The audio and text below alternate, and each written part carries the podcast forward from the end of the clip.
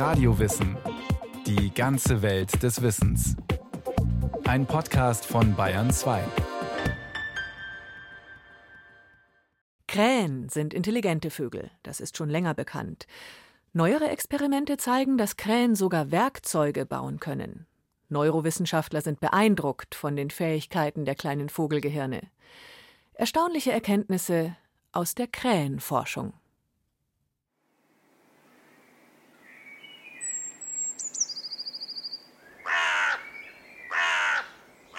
Eine Gruppe Krähen versammelt sich auf einem Feld im Norden von München. Sie picken in den dunkelbraunen, feuchten Boden hinein. Es ist sicher ein Dutzend der schwarzen Vögel. Sie bemerken nicht, dass sich ein Rotmilan nähert. Der Greifvogel ist etwas größer als die Krähen und im Sturzflug nutzt er den Überraschungsmoment. Doch er hat nicht mit der Reaktion des Krähenschwarms gerechnet. Obwohl er schon eine Krähe mit seinen Klauen erwischt hat, gelingt es ihm nicht, mit seiner Beute zu entwischen. Drei, vier, fünf andere Krähen attackieren ihn innerhalb von Sekunden. Er öffnet die Klauen, sein Opfer entkommt. Der Rotmilan hat die Entschlossenheit, die Teamarbeit und offensichtlich auch die Intelligenz der Krähen unterschätzt. Beim zweiten Angriffsversuch vertreiben ihn die schwarzen Vögel endgültig.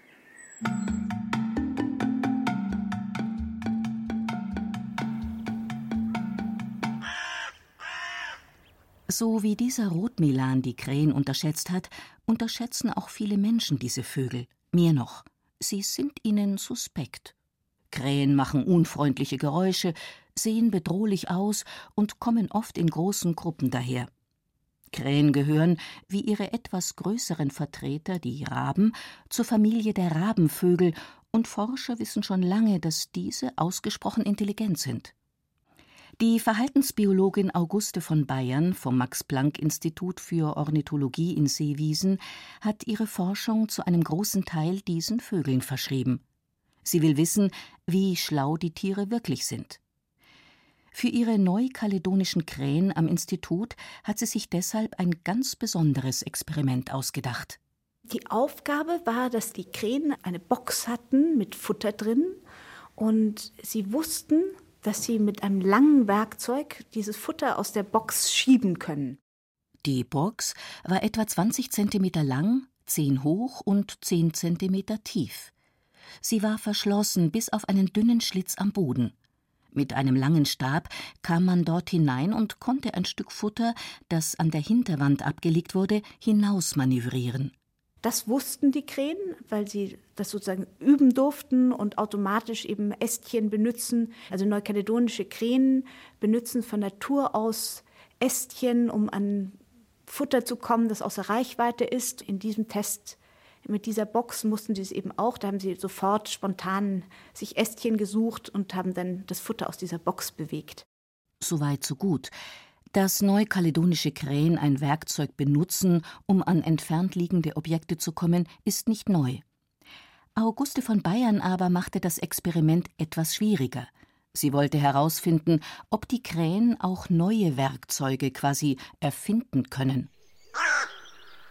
Und dann haben wir im eigentlichen Test den Krähen keine langen Ästchen mehr zur Verfügung gestellt, sondern sozusagen Teile die man aneinander fügen konnte und ein langes Werkzeug schaffen konnte. Das waren so hohle Röhren und dann eben kurze Stöckchen, die man ineinander schieben konnte. Die hohlen Röhren waren so an der Box angebracht, dass die Krähen die Stäbchen mit dem Schnabel nehmen und in sie hineinschieben konnten. Die Frage war also, können Krähen aus mehreren Komponenten ein Werkzeug bauen, das sie so vorher noch nie gesehen haben? Wir haben dieses Experiment eigentlich eher spielerisch begonnen. Ja, die Kollegen meinten eher, das waren sehr skeptisch, als sie davon gehört haben, dass das nie klappt, weil es gab bisher eigentlich nur ein Experiment an Schimpansen, wo man das probiert hat. Der berühmte Wolfgang Köhler hat ein Schimpansenmännchen namens Sultan getestet und der hat über eine Stunde lang mit diesen Werkzeugkomponenten herumgespielt und hat es nicht geschafft, eine Röhre und ein Stöckchen zu kombinieren zu einem langen Werkzeug. Das hat er erst geschafft, nachdem ein Mensch ihm das einmal gezeigt hat. Dann hat er eine kurze Pause gemacht, kam zurück und dann konnte er es. Deswegen kann man es auch schwierig deuten. Vielleicht hat der Schimpanse also nur abgeschaut, die Lösung über soziales Lernen gefunden. Doch würden die Krähen es schaffen können, ganz ohne Vorbild? Das ist besonders, weil diese Form von Werkzeuggebrauch eben in der Natur nirgendwo bekannt ist. Die neukaledonischen Krähen, die stellen zum Beispiel Werkzeuge her, indem sie lange Stöckchen kürzen und auch Seitenästchen abzwicken. Aber Kombinieren von Teilen, das ist etwas, was ganz besonders ist und was bei unseren Vorfahren vielleicht einen ganz wichtigen Evolutionsschritt dargestellt hat. Wenn ein Lebewesen Werkzeuge benutzt, zeigt es eine Form von Intelligenz. Es ist ein Unterschied, ob man mit dem Finger nach Ameisen in einem Astloch angelt oder ob man versteht, dass der eigene Finger zu dick oder zu kurz ist und dass ein Stöckchen dabei helfen kann. Schimpansen wissen das. Es macht auch einen Unterschied, ob man mit einem Stein eine Nuss knackt, indem man darauf schlägt, oder mit einem Stein einen anderen Stein bearbeitet und damit ein einfaches Messer herstellt. Das erfordert Planung. Dass unsere Vorfahren irgendwann unterschiedliche Elemente zu einem Mehrkomponentenwerkzeug zusammengesetzt haben, war ein wesentlicher Entwicklungsschritt, sagt die Verhaltensbiologin Auguste von Bayern. Das nennt man auf Englisch Additive Toolmaking. Es ist auch besonders, weil wenn man sich Werkzeugherstellung bei Kindern anschaut, Kinder benutzen ja schon relativ jung, mit 18 Monaten schon Werkzeuge, um sich Sachen aus der Reichweite herzuholen, zum Beispiel. Aber Werkzeug erfinden, ein Werkzeug, das sie noch nie gesehen haben, zu erfinden, das, das können sie anscheinend erst sehr spät. Und weil schon wir Menschen das nicht so einfach können, waren die Kolleginnen und Kollegen von Auguste von Bayern überzeugt, dass die neukaledonischen Krähen bei dem Versuch hungrig bleiben würden. Aber nein.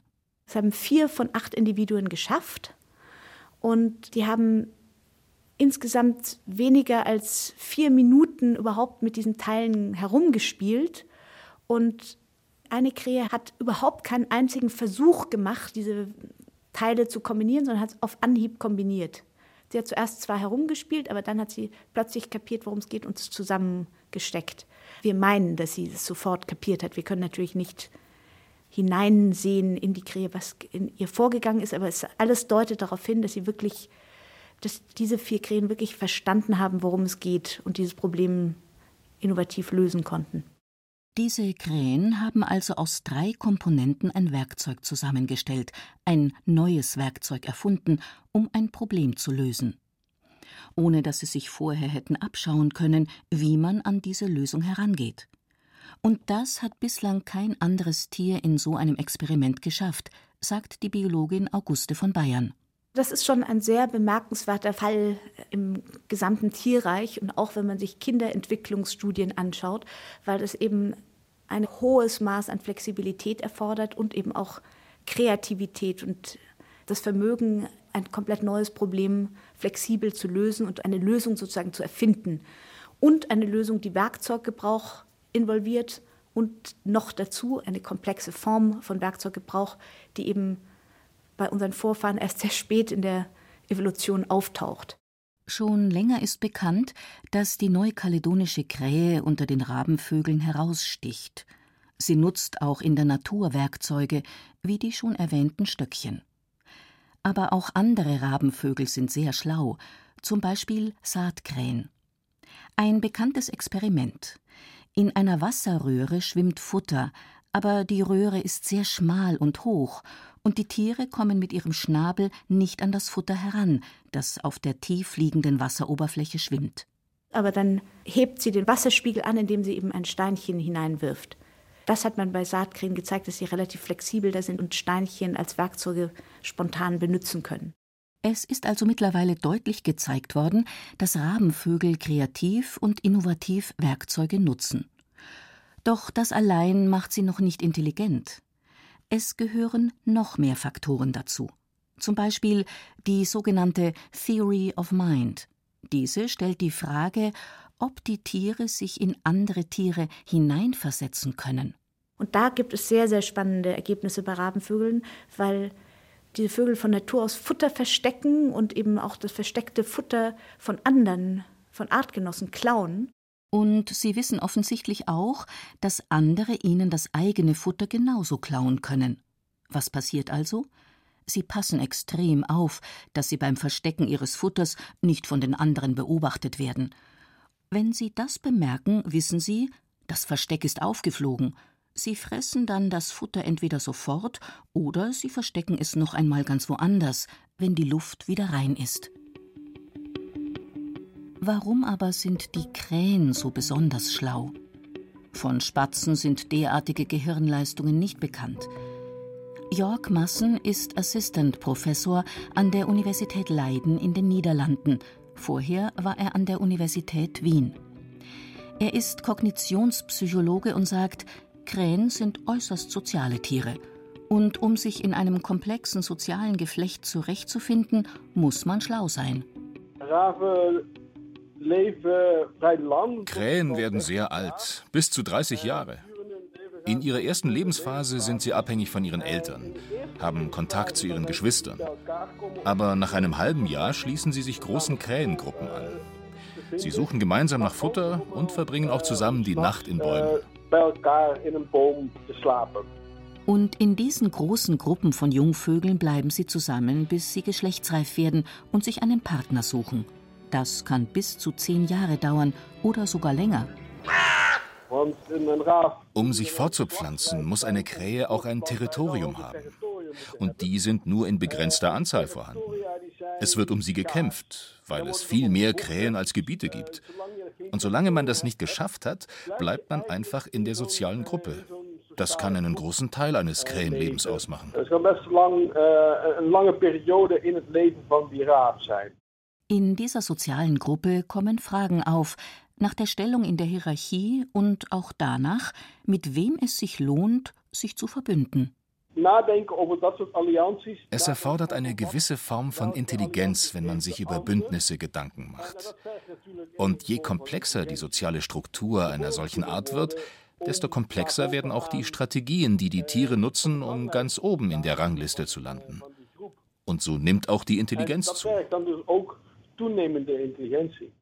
Wie komplex das werden kann, konnte Jörg Massen in seiner Zeit an der Universität Wien zeigen. Wir haben uns die Bündnisse zwischen einzelnen Krähen angeschaut. Und die nutzen sie auch, um zu kämpfen. Wenn man sich also mit einer anderen Krähe anlegt, dann ist klar, der eigene Bündnispartner wird einem im Kampf beistehen. Zwei sind natürlich stärker als einer. Und die Chance, dass man dann gewinnt, ist größer. Und wie finden Krähen solche treuen Bündnisgenossen? Indem sie Freundschaften schließen, viel Zeit mit anderen Krähen verbringen und sie von Ungeziefer befreien, wie man das ja auch von Schimpansen kennt, Lausen. Jörg Massen hat gezeigt, Krähen nutzen den Körperkontakt strategisch, um in soziale Interaktion zu treten. Und eine Alpha-Krähe weiß das natürlich auch. Die erkennen, wer versucht, mit wem ein Bündnis zu bilden. Denn die beiden sitzen ja nebeneinander und lausen sich. Wenn die Alpha-Krähe das sieht und nicht will, dass die beiden eine Freundschaft eingehen, dann geht sie da dazwischen und verhindert, dass sie einander nahe kommen, damit sie keine starke Bindung aufbauen können. Krähen können auch außerordentlich gut kooperieren. Jörg Massen hat sich dazu ein Experiment ausgedacht. Er legt vor eine Voliere ein kleines Brettchen. Darauf sind zwei Stücke Käse. Krähen lieben Käse, sagt der Kognitionsforscher. Das Brett und der Käse sind zu weit weg, als dass die zwei Krähen in der Voliere mit dem Schnabel drankommen könnten. An dem Brettchen sind zwei Ösen befestigt, durch die eine Schnur gezogen ist. Deren zwei Enden liegen in der Voliere. Wenn nur eine Krähe daran zieht, läuft die Schnur durch die zwei Ösen. Dann hat die Krähe nur die Schnur im Schnabel und nicht den Käse. Es funktioniert nur, wenn die zwei Krähen gut zusammenarbeiten. Und das tun sie. Die Krähen müssen ein wenig ausprobieren, doch dann ziehen sie in der Regel mit ihren Schnäbeln gleichzeitig an der Schnur. Das Schöne an diesem Versuch, Er ist so aufgebaut, dass ihn auch andere Tierarten ausprobieren können, zum Beispiel Schimpansen, Elefanten und sogar Hyänen, bei denen das auch funktioniert hat. Wir haben den Test auch mit neunjährigen Kindern gemacht. Die sind auch nicht auf Anhieb auf die Lösung gekommen. Aber dann hat es bei ihnen trotzdem geklappt. Krähen sind also vielleicht so intelligent wie Menschenkinder. Für mich sind Rabenvögel ganz, ganz faszinierende Tiere, weil die so schlau sind. Die können sehr viele Dinge, die man traditionell nur Säugern nachsagt und höheren Säugern, also sogar Affen oder, oder gar Menschenaffen. Und für mich aus neurowissenschaftlicher Sicht ist sehr spannend, wie das evolutionär ganz andere Hirn der Vögel die gleichen Aufgaben lösen kann wie das Gehirn der Säuger und der höheren Säuger sagt Jonas Rose, Professor an der Ruhr-Universität Bochum. Der Neurowissenschaftler interessiert sich bei den Tieren besonders für einen bestimmten Teil des Gehirns, das Arbeitsgedächtnis. Arbeitsgedächtnis ist das Gedächtnissystem, das wir benutzen, um kurz Dinge uns zu merken, aber auch die Dinge zu verarbeiten, um darüber nachzudenken. Das klassische Textbuchbeispiel ist immer, wenn man zum Telefonbuch geht, sich eine Telefonnummer anschaut und die dann immer wieder aufsagt, bis man sie zum Schluss ins Telefon eingibt.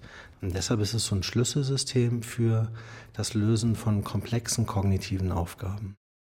Auch Krähen haben ein Arbeitsgedächtnis. Und wie leistungsfähig das ist, das kann Jonas Rose testen. Seine Krähen können mit ihrem Schnabel einen Touchscreen-Monitor bedienen. Also konkret sieht das so aus, dass das Tier auf dieser Sitzstange sitzt vor dem Touchscreen, sieht dann zum Beispiel vier verschiedene Farben aufleuchten, die verschwinden wieder und nach kurzer Zeit kommen die gleichen Farben wieder, aber eine Farbe ist verändert und er muss dann an diese Farbe picken und so anzeigen, welche verändert wurde. Wenn er das richtig macht, dann bekommt er Futter von einem automatischen Futtergeber. Und diesen Test kann Jonas Rose variieren.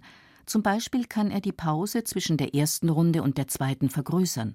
Je länger das dauert, desto stärker gefordert ist das Arbeitsgedächtnis.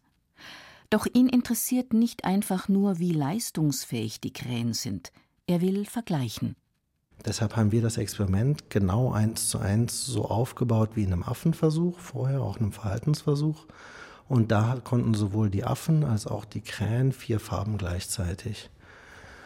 Und wenn man in die Literatur schaut, ist das sogar ungefähr die Zahl, die für Menschen auch genannt wird heutzutage.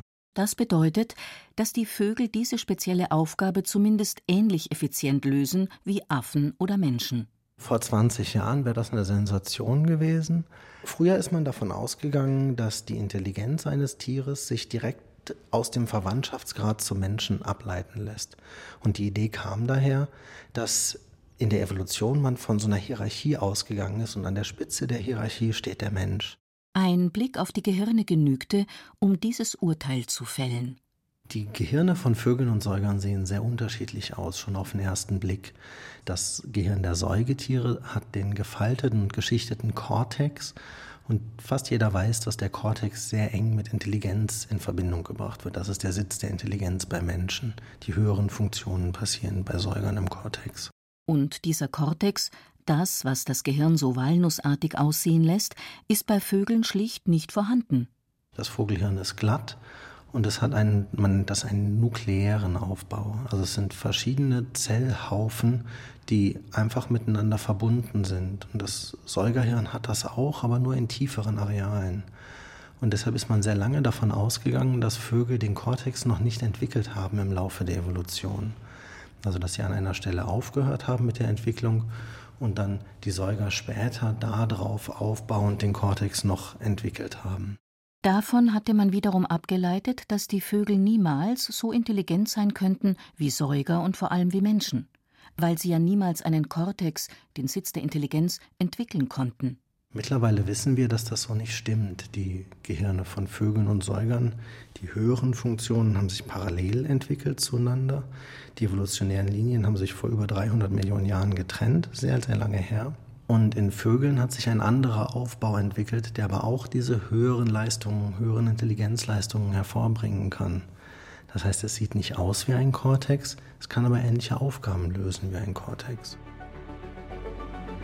Der Teil des Gehirns, der bei den Vögeln hauptsächlich für die Intelligenz verantwortlich gemacht wird, heißt Pallium.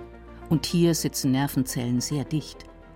Neuere Untersuchungen konnten zeigen, dass die Anzahl der Nervenzellen dort höher ist als im Kortex eines Makaken, eines kleinen Affen. Das ist beachtlich und hilft der Forschung, etwas darüber zu erfahren, welche Möglichkeiten die Evolution ersonnen hat, um intelligentes Verhalten möglich zu machen. Wir haben zwei evolutionäre Linien, die unabhängig voneinander bestimmte Fähigkeiten entwickelt haben. Und ich kann jetzt diese verschiedenen Gehirne, diese verschiedenen biologischen Lösungen vergleichen und so schauen, was allgemeine biologische Prinzipien sind und was vielleicht ein Sonderfall im, im Säugerhirn ist, wo ja die meiste Forschung passiert. So konnte Jonas Rose für das Vogelhirn schon zeigen, dass sich dort auch einzelne Nervenzellen die Information für eine bestimmte Farbe merken, damit der Vogel dann auf dem Touchscreen auf die veränderten Farbfelder picken kann. Und wir wissen, dass diese Prinzipien für das aktive Aufrechterhalten von Informationen, die sind, soweit wir sie bis jetzt beschreiben können, identisch zwischen den beiden Spezies. Krähen haben also ein Gehirn, das ähnlich leistungsfähig ist wie das des Menschen. Sie können soziale Bündnisse eingehen und Werkzeuge bauen, ähnlich gut wie kleine Menschenkinder. Und das, obwohl die schwarzen Vögel uns anatomisch so überhaupt nicht gleichen und unser letzter gemeinsamer Vorfahre noch aus der Zeit vor den Dinosauriern stammt. Doch gerade diese Unterschiede sind es, die die Krähen für die Forschung so interessant machen, denn so lernen wir mehr über die Evolution des Denkens.